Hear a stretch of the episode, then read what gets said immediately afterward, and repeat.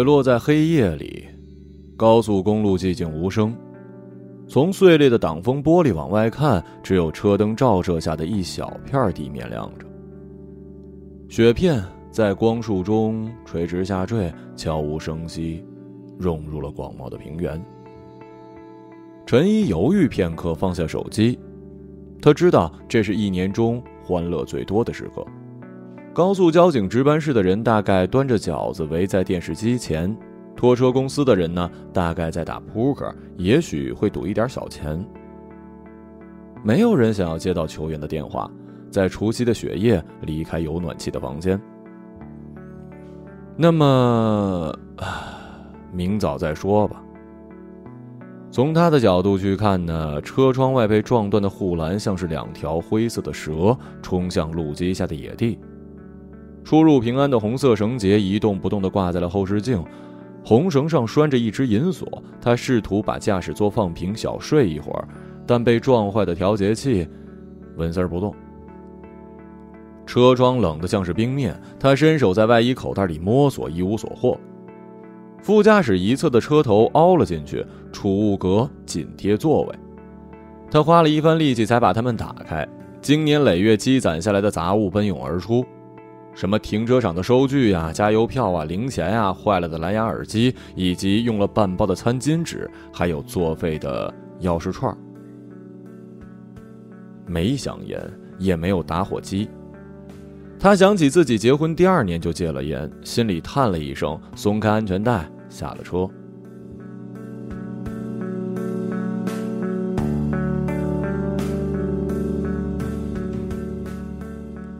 带血沫的空气骤然钻进鼻腔，让人打了一激灵。路上仍然一辆车都没有。他记得去年新年时看过一则新闻。电视台找了一架小型直升机航拍除夕夜里主要的公路路况，结果空无一人。果真如此啊！正这样想着呢，一阵车声由远及近，亮束车灯转过弯道，车轮碾过细细的薄雪，发出轻柔的破碎声。是一辆深咖啡色的小货车，顶着一层毛毯似的新雪。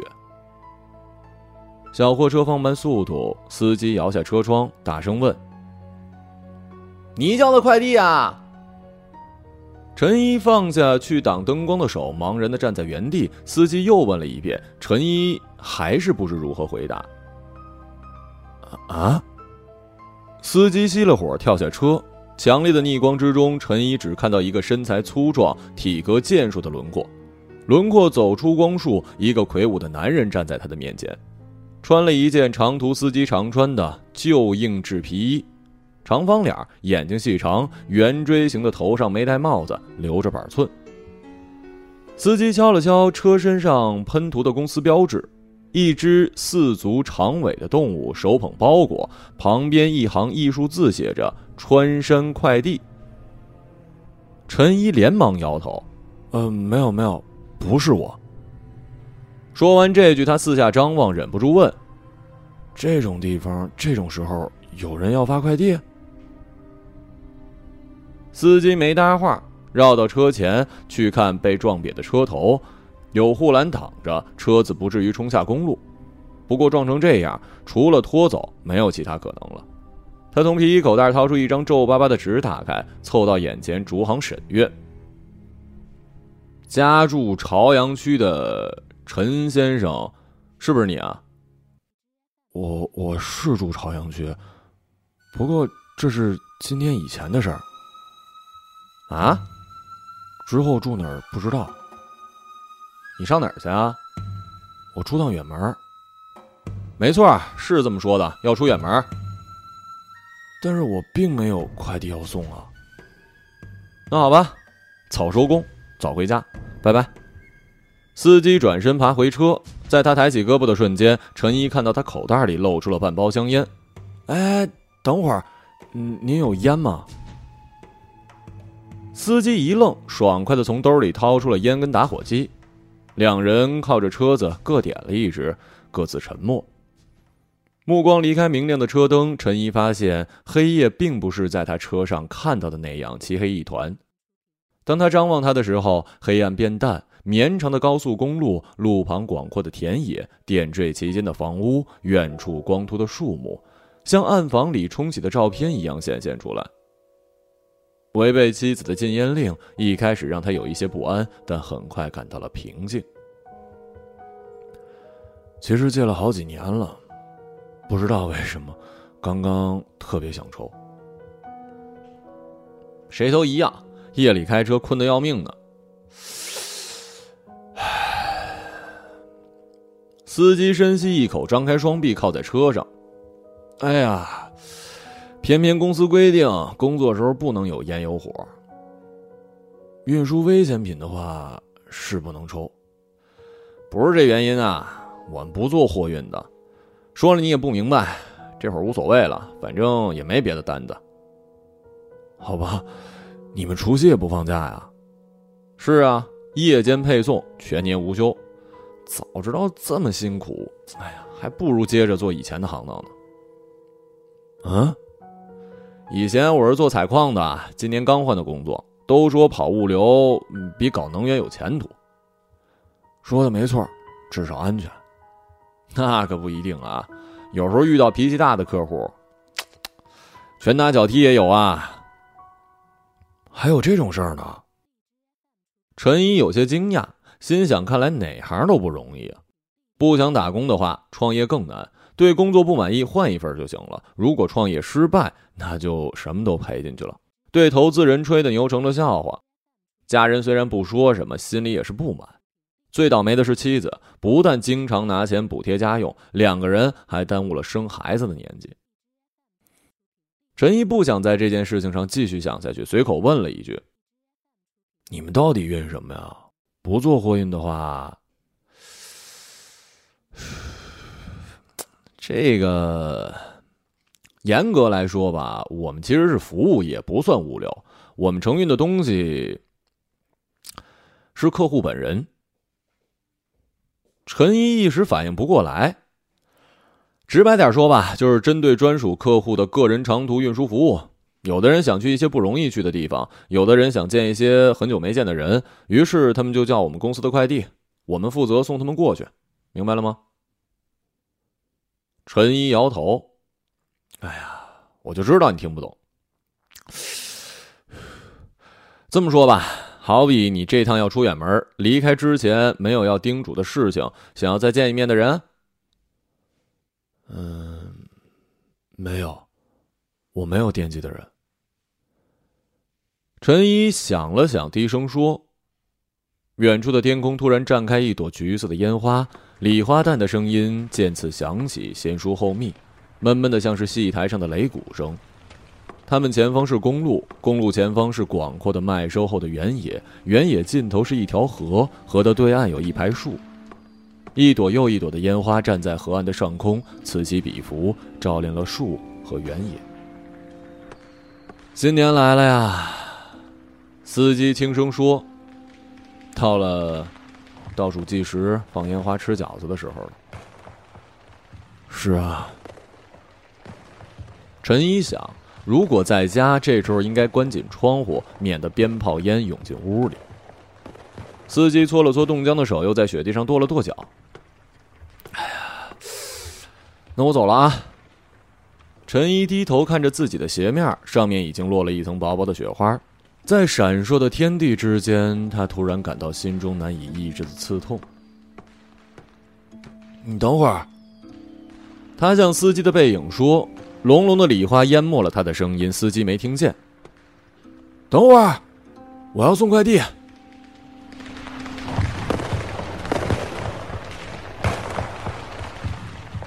啊？什么？我有想见的人，不过。不过我担心不好找，反正我们是寄件人付费的。啊，那好极了。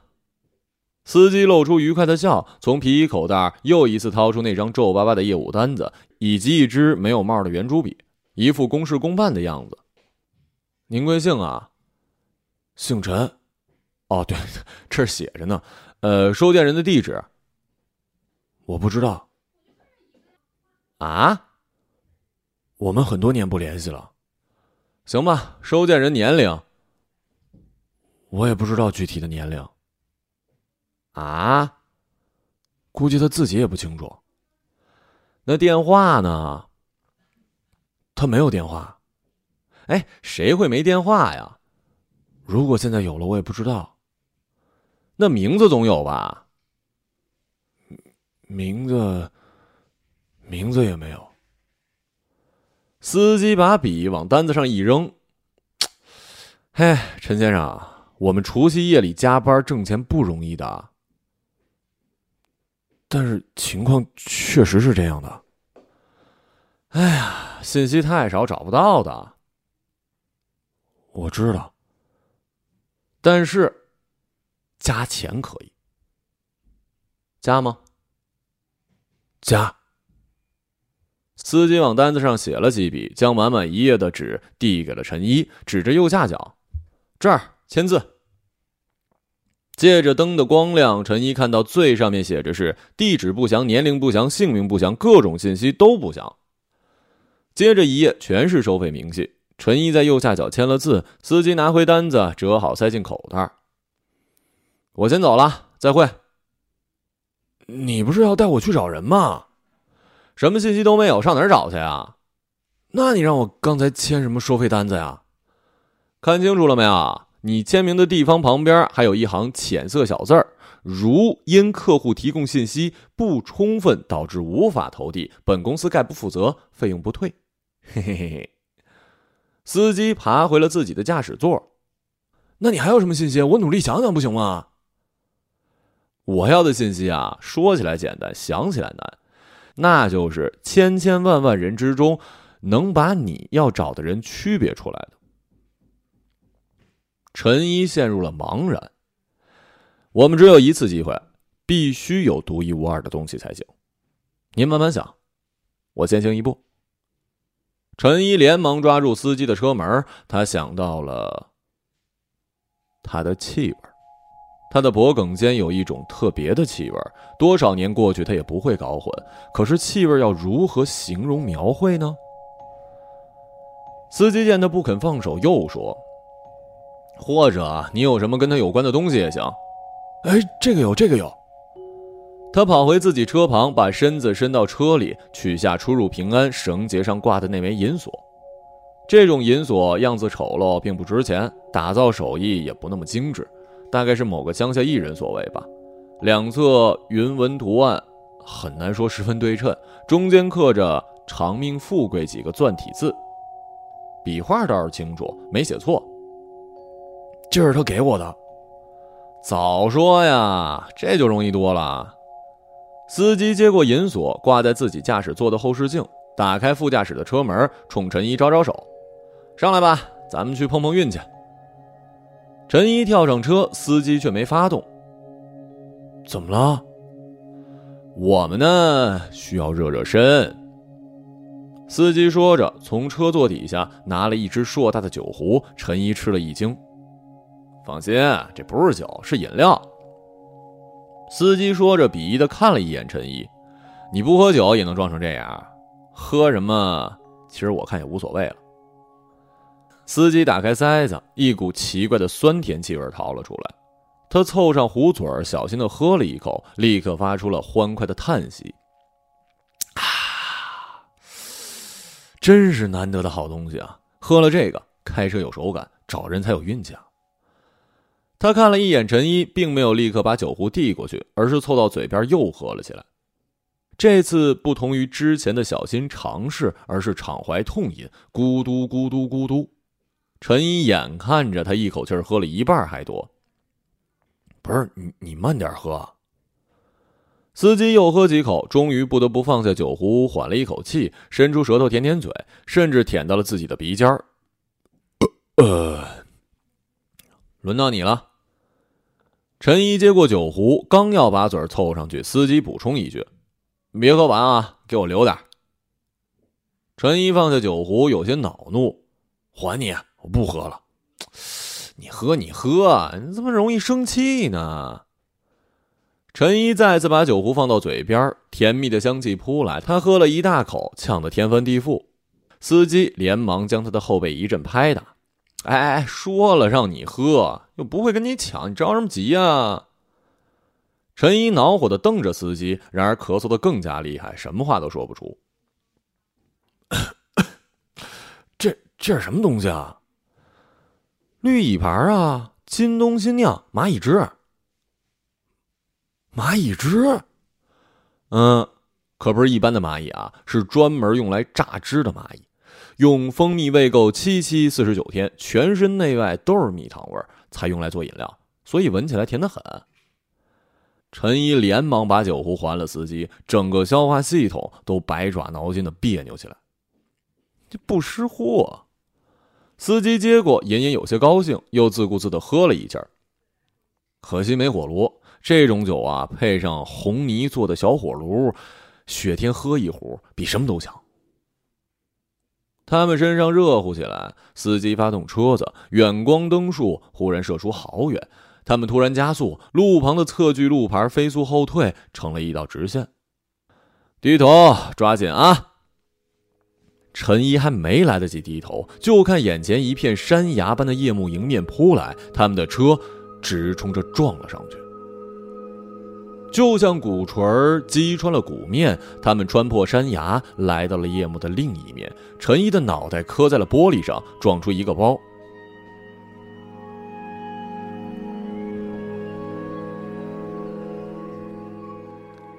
哎呀，接下来就是平路了啊！司机安慰陈一，默不作声。绿蚁之令他头脑发热，四肢漂浮。车子在公路上飞驰，又像走在隧道。车轮与地面粗糙的摩擦声，像撕开一只包装精美的纸盒。糟了，他想，眼前的纸盒被撕破以后，怎么也无法复原了，让他手足无措。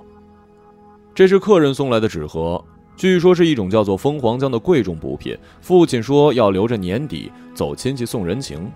他看到盒子上画着黄白相间的巨大蜜蜂图案，好奇里面装的会不会是飞的蝴蝶呀？于是打开盒子，大失所望，里面只有一排细长的小玻璃瓶跟吸管。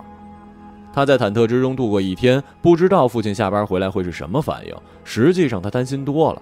父亲又一次因为科研任务太重，睡在了实验室，压根儿就没回家。是不是这个人啊？司机似乎能看到他脑中的记忆，高声发问：“不是，这是我父亲。”司机嘀咕了一句，继续往前飞驰。车灯耀眼，像舞台上的聚光灯。陈一想起他第一次登上台表演的时候，是在念小学之前。他扮演农夫庄园里的一只南瓜，母亲没有去看演出。我要加班，请假的话没有加班费的。不是其他人的爸妈都来了，那是因为他们有台词，不像你，只是一只南瓜，从头蹲到尾，有什么可看的呀？他沉默，母亲为了安慰他，又说：“你演主角的话呀，我请假也会来看的。”这是舞台透露给他的秘密。人们喜欢的不是你，而是你当主角的样子。作为一只南瓜，还是早早下台的好。是不是这个人呢？司机的声音再一次不知从什么地方传了过来。不是，这是我母亲。又不是父亲，又不是母亲，那会是谁呀？司机的声音听起来很不满，陈怡感到尴尬。我说了。是个连名字都不知道的人。是是是，刚刚谁让你叫我抽烟的？工作的时候不能抽烟。我本来鼻子就不好，一有烟有火，那就更不准了。况且根据这玩意儿的信息，明明就在附近呢。司机连珠炮似的说，用下巴指着后视镜上挂着的银锁。你再说清楚一点，是你什么人啊？陈一看着窗外。他可以想到告诉司机之后对方脸上的表情，也可以想到接踵而至的喋喋不休的好奇追问。太奇怪了，你想见的竟然是这样一个人。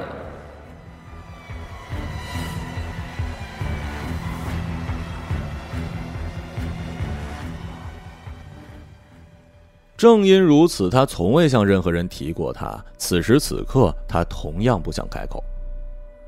司机等了一会儿没得到回应，只好换了一种问法：“他以前的地址你有吗？”“有。”“哪儿啊？”“我家。我我的意思是我父母家。”“后来呢？”“后来他回自己家住了。”“我懂了，女朋友，老婆对吧？”他感到司机的一双大手在他脑子里翻书似的，眼前哗哗闪过从小到大认识的女生画面。他赶紧叫停：“不是，不是，不是，不是！我知道，后来分手了，离婚了，分居了，对吧？不，不是这种关系。”司机一脚刹车，陈一的脑袋险些又撞了上去。我说：“陈先生，不是父母，不是夫妻，这种很难找的，都得，都得加钱。”对。那就加。哎呀，那你说说相貌特征好了。嗯，灰头发，人很高，力气很大。陈一在脑海里慢慢的搜索他的模样，他其实并不记得全部。灰色，我的意思是，呃，银白，现在可能全白了。哦，是个老人呐。对。那还健在吧？这个我不清楚，陈先生，我我知道我知道，实际上我有三十多年没有他任何消息了。可是你看起来也才三十来岁啊。是。啊，我知道了，是你祖母。陈一没答话，司机看他一眼，缓缓发动汽车，银锁有节奏的摆动。他已经想不到这枚银锁是怎么到他手里的。这件事物在他的记忆中似乎没有起点。某一天，那个人突然消失了，留下这个给他。他没有他的任何东西，相片、联系方式，只有把他攥在手里。绿已知的笑里绵绵不绝，他感到四肢又漂浮了起来，但硬邦邦的座椅跟椅背硌得他难受，让他的思绪无法从货车狭小的空间里逃逸出去。哎呀，你既然跑长途，怎么不买一套？哎呀！座椅靠背啊，什么东西？啊？靠垫啊，一个垫在腰后，一个垫在脖子那儿，开车就不容易累了。嘿，还有这么好的东西啊，我都不知道。难怪医生说我腰颈椎都不太好了。你有啊？当然了。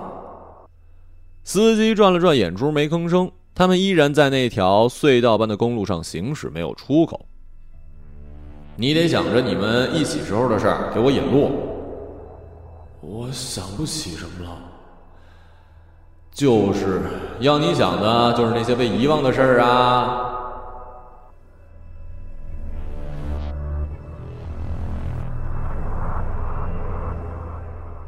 陈一很少回忆童年时的往事，他记性很好，但留在脑海里的只有斑驳的碎片。他很少见到父母，大部分时候只有他跟他在一起，甚至每一个新年他都跟他们一起度过。为什么他无家可归？他不知道，他从哪儿来，后来为什么离开，他也不知道。他记过许多片段，然而并不知道完整的故事。他大概也不会知道，他仍然还记得他。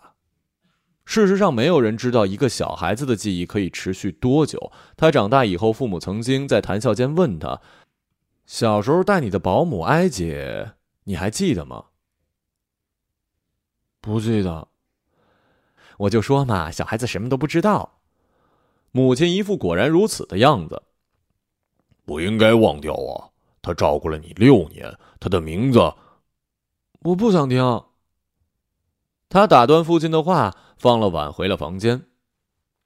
他独自坐在房间的床上，想着他曾经跟他在一起，在这张床上坐着。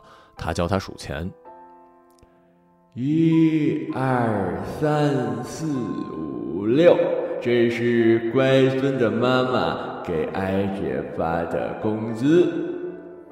他从里面抽出一张，放到了一旁的布包。这一张呢，给乖孙留起，读大学用啊。好，读了大学还回来看哀姐吗？看。如果他还能再见他一面，他被一胳膊肘戳了，在散乱的记忆里回过神儿。别发愣了，终于要到了。这一路找，这工作真是性价比太低，明年必须改行了。陈怡睁开眼，远远的看见了一片院落，砖墙深红，香樟嫩绿，麻雀在枝头蹦跳。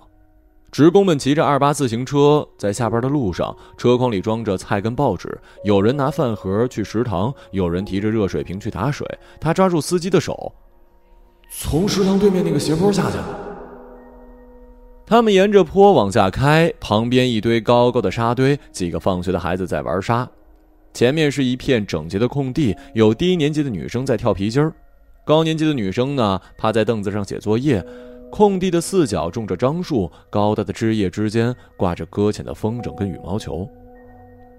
围绕空地三面各有一栋小居民楼，是教师家属宿舍。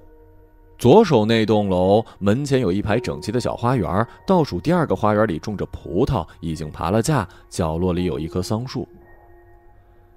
陈一趴在车窗玻璃上望着葡萄架入口，司机把车停在了香樟树下。我在这等你。按过第三次喇叭，你回来上车就行了。他看不见我的，对吧？这得看你肯付多少钱了。我已经签字付给你了一大笔了。这个嘛，前面的那些不算，我们重新约定。我呢，要从你所有的财产之中挑一样东西，不过我不能告诉你是什么。不管我挑什么，你都必须答应。傍晚的微风吹着葡萄叶子，陈怡闻到了邻居厨房飘出来的菜香。好，哼，成交。司机爽快的打开了车门。陈一缓慢的穿过玩耍的孩子、下班的大人、蝉鸣、狗叫、锅铲的碰撞、蔬菜从水池里捞上来溅起的水声，向比回忆中小多了的花园走去。桑树比他以为的要矮小，他不相信如此瘦弱的枝干是如何承载着晴天里晾晒的被子，而他又是如何藏身于叶片稀疏的树冠里。记忆中的葡萄架是一副华丽的棚盖，绿叶肥厚，果实累累，足以让一家人栖生，足以让一家人栖身赏月吃西瓜。而眼前的小棚子低矮破旧，零落的挂着几颗青果。陈一站在院门前，木条钉成的简易花园门直到他的腰。这扇门曾经很高，牢不可破，他必须高举双手，踮起脚才能碰到门栓。但复杂的门栓怎么也无法被两只小手打开，数次出逃，最终只能大哭一场，被大人拎回屋内。陈一用手细细抚摸门栓旁边的位置，小刀刻下的“小一”两个字依然清晰。花园内是一条小径，尽头是蒙着绿色纱幕的客厅前门。陈一向沙门望去，一个发福的矮小身影在屋里弯腰收拾着什么，灰色的短发整齐的梳在脑后，眼泪涌上了他的眼眶。他抬手打开门栓，想要快步穿过小径，可是他把力气用在了忍住眼泪上，脚下迈不开步子。他的个头原来那么小，像桑树一样。回忆又一次欺骗了他。自己张开双臂才能从一头到另一头。被抱在怀里的时候，他可以毫无阻碍的用脑袋、跟手还有脸，在他扁塌的胸口处打滚同时让身子紧紧贴住他温软发福的肚子，不用担心滑下去。他胸口那块的确凉的灰布和灰布后面厚实的胸脯，是他回忆中最温暖的所在。他看到了陈一，立马站起来，打开纱门，快步向他走过来。陈一张开双臂，想要把他搂在怀里。然而，在他站起身的一刻，他忽然高大起来，像记忆中那样强壮宽阔。他必须仰视他才行。他笑眯眯地看着他，很快又看到他脸上泪涕俱下，显现出了同情又担忧的神色。小一呀，怎么哭了呢？他发现自己张开的双臂变成了两条高举的细瘦胳膊，他弯下腰，双手往他的胳膊上一抄，就把他高高的举起，趴在了自己的肩头。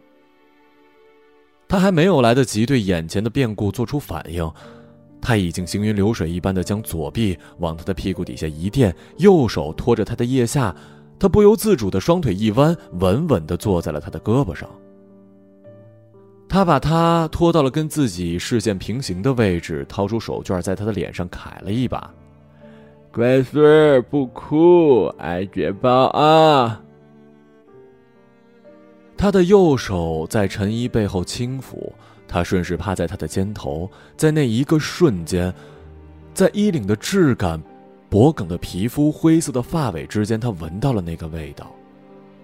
那个虚无缥缈、无法捉摸，尽管分别数十年，仍然记忆犹新的味道，深深的镌刻在他生命里的最初，同样也是陪伴他直到旅途终点的味道。他无法用语言形容，无法用工具记录，无法用容器携带，甚至在漫长的思念之后，像是流沙那样，让他拥有短暂的一瞬。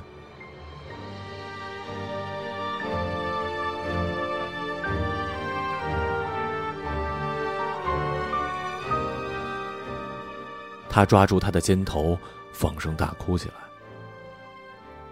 哭声让他收紧了胳膊，将他紧紧的圈在怀里，一面哄，一面轻轻的摇晃回到屋里。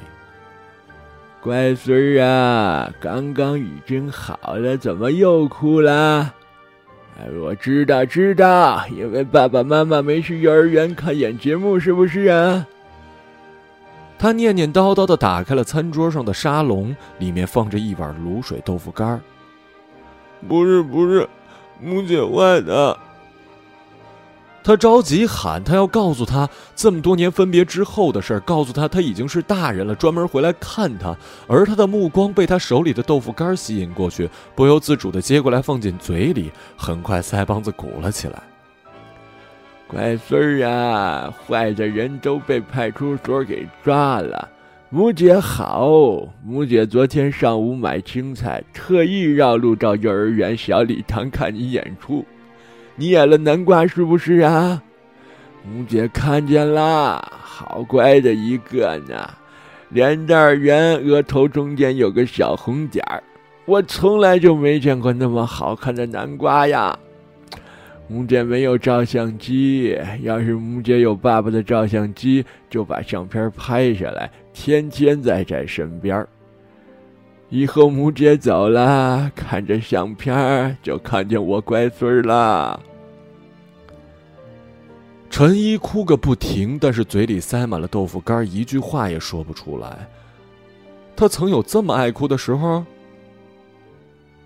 母姐用手绢给他擦眼泪，把他紧紧抱在怀里。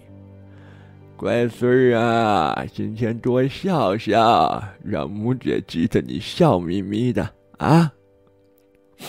我，我有好多事要说，我委委委屈。狗牙菜一样的死牙仔，哪有好多事委屈呀？不，你不晓得。我已经是一个大人了，是呀，幼儿园毕业了，演了毕业节目，过完暑假就是小学生了。不是小学生，是很大的大人，有很多烦心的事儿。母姐还是不明白他的话，笑话他说：“即使做了大人，也还是很年轻的大人呢。”还有很多日夜去过烦心的日子。他不再争辩，时间有限，而他想重温的太多。好不容易平静了一点，他听见自己说：“我想吃胡萝卜条。”胡萝卜条是秋天晒的，现在没有啊。那我想吃烤糍粑，糍粑是冬天的，现在也没有啊。那现在有什么呀？现在是夏天，乖孙儿，这些都来不及了。母姐给你讲个故事吧。他把他抱到竹子做的单人床上躺下，他不明白为什么在这个时间睡觉。窗外传来汽车喇叭的催促，他们两个人同时往窗户的方向看了一眼。他一下坐起来，不要听故事。他还有很重要的事情没说呢。但是他把他的小身体按回去，让他把头枕在自己的怀里。乖孙儿，母姐跟你讲，孙猴子给唐僧买菜。又是孙猴子呀！他被熟悉的质感包围，抓住他的手，像碾沙一样碾着他的衣襟。唐长老呢，每天要吃菜，孙猴子就每天买菜，一天不买就没有菜。何解不让二师兄去买呀？二师兄猪八戒最恨不得师傅派他去。买一小提篮的菜，路上吃一半，袖子里呢还要拢两只火烧。夜里师傅睡着了，偷着吃。何解不让沙和尚去买呀？沙和尚人实在，不买火烧，不偷吃小菜。但是他箱子重，走得慢。等他买小菜回来呀，师傅已经饿得见佛祖了。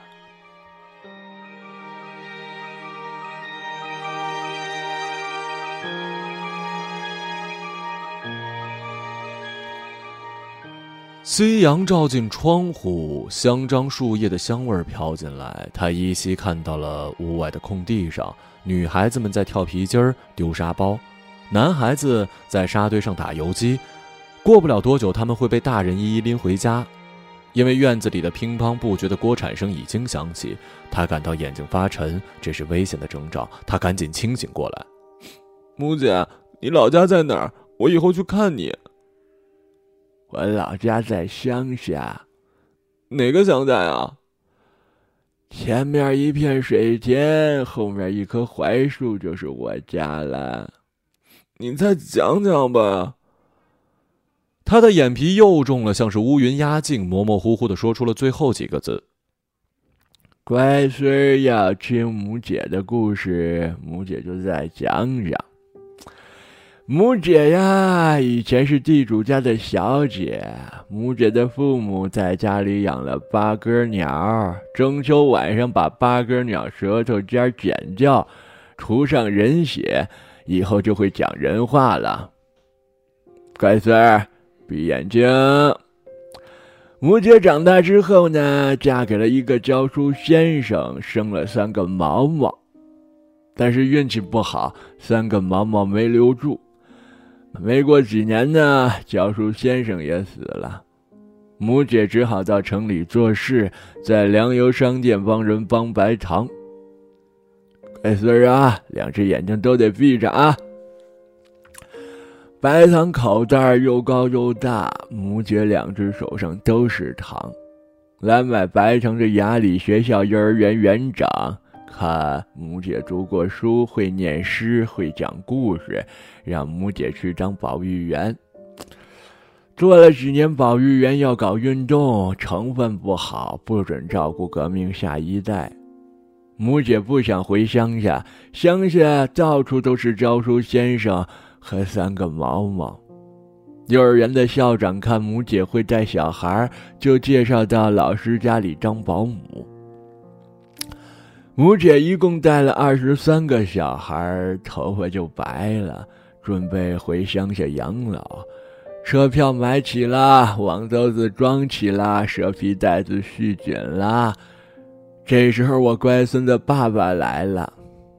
乖孙的爸爸说：“呀，乖孙的妈妈要生小孩了，原来请的保姆突然不来了，临时要找人找不到，让我去帮几天忙。”我就跟乖孙的爸爸到了医院，等了一天呢，乖孙出生了，妈妈的肚皮挨了一刀。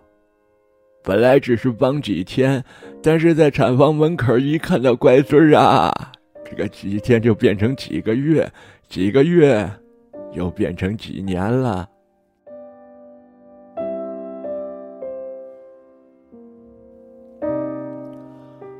飘渺的光线在他眼中慢慢褪去，饭菜的香气跟屋外的喧嚣也远了。他落进柔软的黑暗里。窗外的汽车喇叭声响了第二遍。他看到床上的小人慢慢的松下了身体，紧挨着母姐的衣襟的小手也松开，他把她挪到了枕头上睡好，肚皮上盖了一条枕巾。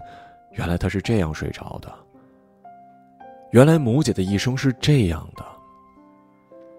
他想着，发现自己已经退出房间，回到了沙门外面，扭过头看到司机冲他挥手：“上车啦！”他最后看了一眼屋里的陈设：四方饭桌、四只酱色板凳、一只藤椅、杨七矮柜、五斗橱、两只暖水瓶。短短几步路走出花园，在关上花园门的那一刻，他的余光瞥到了放在客厅纱门旁边的东西，他心揪紧了。那是一只红白蓝相间的蛇皮袋，他进屋之前，母姐收拾的大概就是这只蛇皮袋了。他记得他，他忽然明白他为什么在这个时间哄他睡觉。在遥远的记忆之中，就在上小学的某一天，他一觉醒来，母姐就不在了。他赶紧想打开门栓，想冲回屋摇醒那个自己，但是门栓变成了记忆中复杂的样子，按钮、旋转先，怎么都打不开。汽车喇叭响过第三遍，母姐似乎也听到了喇叭声。她看到他直起身子，去拎旁边的蛇皮袋，他用力地摇着花园门，试图用脚跟身体把它撞开，就像撞一堵砖墙一样。喂喂喂，门关上就不能再打开了。母姐打开纱门，不知从哪儿刮来的风，推着花园门咣咣响。她望着花园门，定定的看着空气中的某个方向。陈一看着他。停下推门的手，说：“我在这儿，我在这儿，开门啊！”司机抓住他的胳膊：“走吧，车要开了。”他要走了，让我跟他告个别行吗？哎呀，我知道，那加钱，多少钱都行。他挥拳打在司机鼻子上，司机恼怒的用尖刻的大手架住他的胳膊。哎哎，打工作人员得罚款啊！母姐没有继续往前，她把包放下，又回到屋里。隔着纱门，她看见他拥得入睡香甜的小人儿，布满皱纹的脸贴在了温热如果实的小脸蛋上。乖孙儿，母姐走了。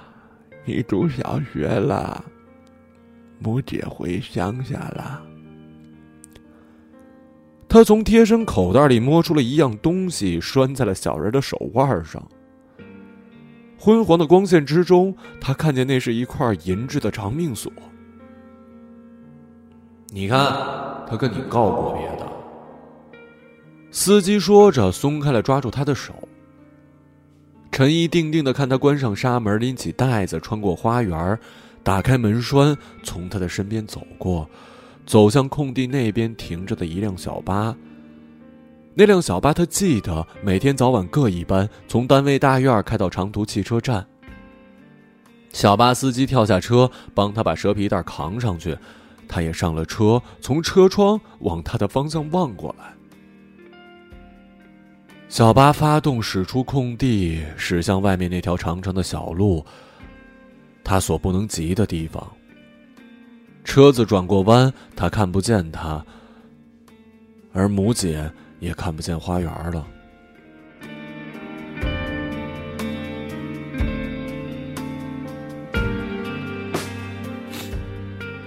他被司机拽上车，茫然的坐在副驾驶。车子发动，他们又一次轻柔的行驶起来。你说过，他看得见我。这就得看你怎么定义了。本公司享有一切最终解释权。我要投诉。别这样。哎，你看这么找的人，我都帮你找着了，多少你应该谢谢我吧。陈一的目光落在了晃动的银锁上，他把它摘下来放进贴身的口袋。母姐的面容又浮现在了脑海里，他转头望向了窗外。他们行驶在一片青翠的稻田边天气明媚，阳光跳跃，白色的稻花落在水里，虾蟹争食，蛙鸣不绝。小孩子的欢笑声此起彼伏。远远的，隔着水田的那端，他看到一排槐树和槐树下错落的老屋。如果他还活着，得有九十岁了。他这么想着。无论他说什么，在他眼里永远是孩子。即使已经当了大人，也是一个年轻的大人，还有许多日夜去过继续烦心的日子。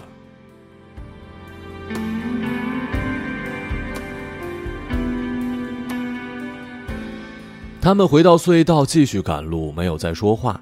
当他们终于从隧道钻出来，回到高速公路，天色已经渐亮，夜色隐去，雪后原也蒙上了一层青烟般的晨雾。北方广阔的平原上，有鸟在收割过的麦茬里觅食。远处的河流像是一片浅灰色的绸布，河岸那边，褪光树叶的树干深浅不一，枝桠间鸟窝清晰可见。再过一两个月，当绿色覆盖这片灰原。鸟窝里又将热闹起来。天光越来越亮，扫雪除冰作业车在高速公路上缓缓前行，马达发出有节奏的低鸣。穿荧光色工作服的维护工人陆续开始工作，往雪地上喷洒除冰剂。这是新年的第一天。哎呀，真是漫长的一天呢。司机说：“是啊。”他们转过一个弯道，远远的看见了陈毅被撞坏的车子。车子前面拉起了警戒线，警车、救护车、新闻报道车、拖车停在路边。交警跟穿白大褂的医生穿梭忙碌。看来早班巡视的高速交警已经发现了他昨天惹下的麻烦。前面就是了，我把你放在这儿了啊。他们见我不在车上，会不会算我肇事逃逸啊？陈一感到了一些紧张，不知道会被扣多少分。这你不用担心。我还不知道你怎么称呼呢？贵姓啊？免贵，姓贾。司机温和的说。陈一跳下小货车，向他挥挥手，朝人群走去。两个年轻的医生正从救护车上往下抬担架，警察扛着电锯在他的车门边忙活。电视台记者对着镜头直播新闻。昨晚除夕之夜，一名独自驾车的男子在京藏公路出京方向二幺八出口附近发生车祸，被发现时驾驶员深度昏迷，车辆损毁严重。经过数小时的奋战，救护员终于拆下了卡住驾驶员的车门。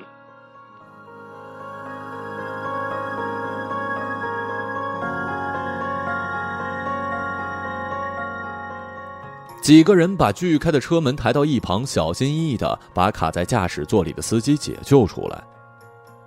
在那惊讶的一瞬间，他感到了十分迷茫，又似乎全部明白了过来。他感到身处漩涡，随即被巨大的吸力所俘获，装进了一个沉重的身体。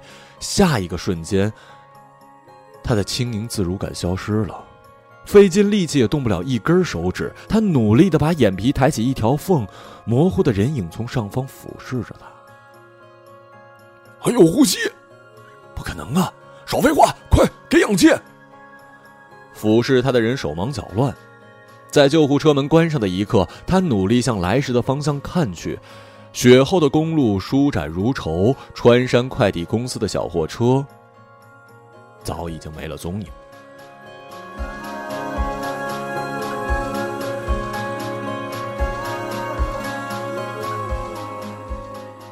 陈一出院回家的时候，北方短暂的春天已经过去，他的腿骨跟腰椎里打了好几根钢钉，走路有一些摇晃。前妻开车来接他，虽然在新年的前一天他们已经办理过离婚手续，但是发生这样的事儿，他还是承担了定时去医院看他的麻烦。按照离婚协议，陈一是搬出去的那个人。你可以先住几个月，过渡一下，身体恢复了再出去找房子住。反正我已经搬到新家那边去了。他扶着他走出电梯，递给他一把新的门钥匙。你知道吗？我把门锁给换了，因为家里来过一次小偷。什么时候？怎么会有这种事儿啊？就是新年之后不久，没丢什么值钱的东西，不过奇怪的很，所有的枕头都不见了。什么？无论是睡觉的枕头、床上的靠垫，还是沙发上的腰枕，嗯，躺椅上的头枕，还是餐桌椅子上的坐垫，通通都不见了。门窗好好的，根本就没有小偷来过的痕迹。他愣了片刻，嘴角浮上了笑意。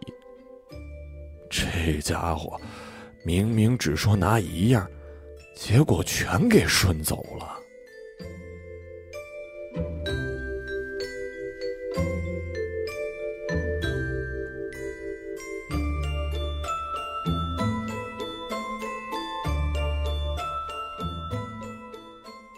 一个朗读者，马晓成。